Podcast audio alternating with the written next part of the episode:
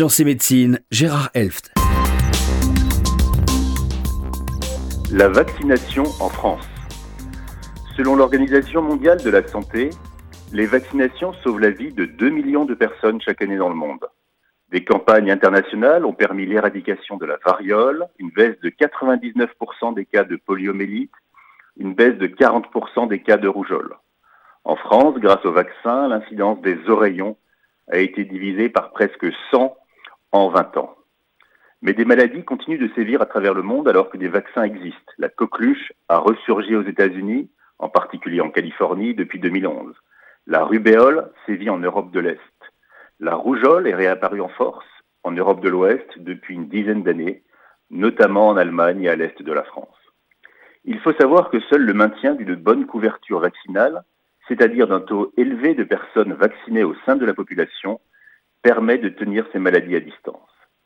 La vaccination est donc bénéfique sur le plan individuel, mais aussi sur le plan collectif.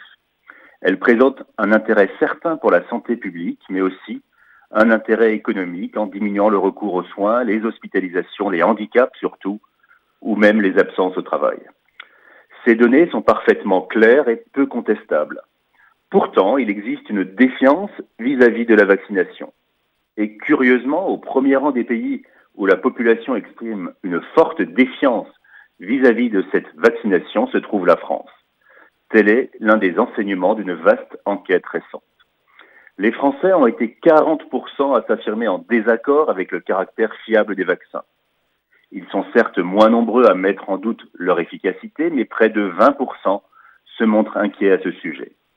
Dans aucun pays, on ne retrouve la même contestation de la fiabilité des vaccins. Le taux français est trois fois plus élevé que la moyenne mondiale. À l'autre bout de l'échelle, le pays où la confiance vis-à-vis de la vaccination est la plus forte est le Bangladesh. Moins de 2% des personnes interrogées jugent les vaccins peu sûrs et 5% seulement doutent de leur efficacité. Le Bangladesh voit ici les fruits d'une politique d'incitation à la vaccination sans faille, dans un pays où, à la différence de la France, où les progrès sont plus anciens, on constate sans mal l'utilité essentielle des vaccins par une diminution significative de la mortalité infantile. Comment les discours des anti-vaccins ont pu s'imposer aussi largement en France jusqu'à toucher plus d'un Français sur trois? Les pistes d'explication sont nombreuses la tradition française de scepticisme, de refus de l'autorité. Sans doute aussi de grosses maladresses et des accros dans la politique vaccinale de ces dernières années, ainsi que la mauvaise gestion de la vaccination contre l'hépatite B.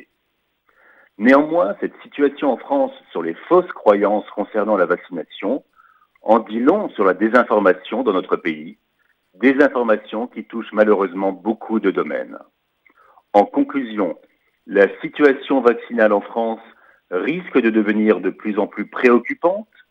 Il faut se faire vacciner et vacciner notamment les enfants au risque de voir réapparaître des maladies infectieuses éradiquées ou qui sont devenues très rares.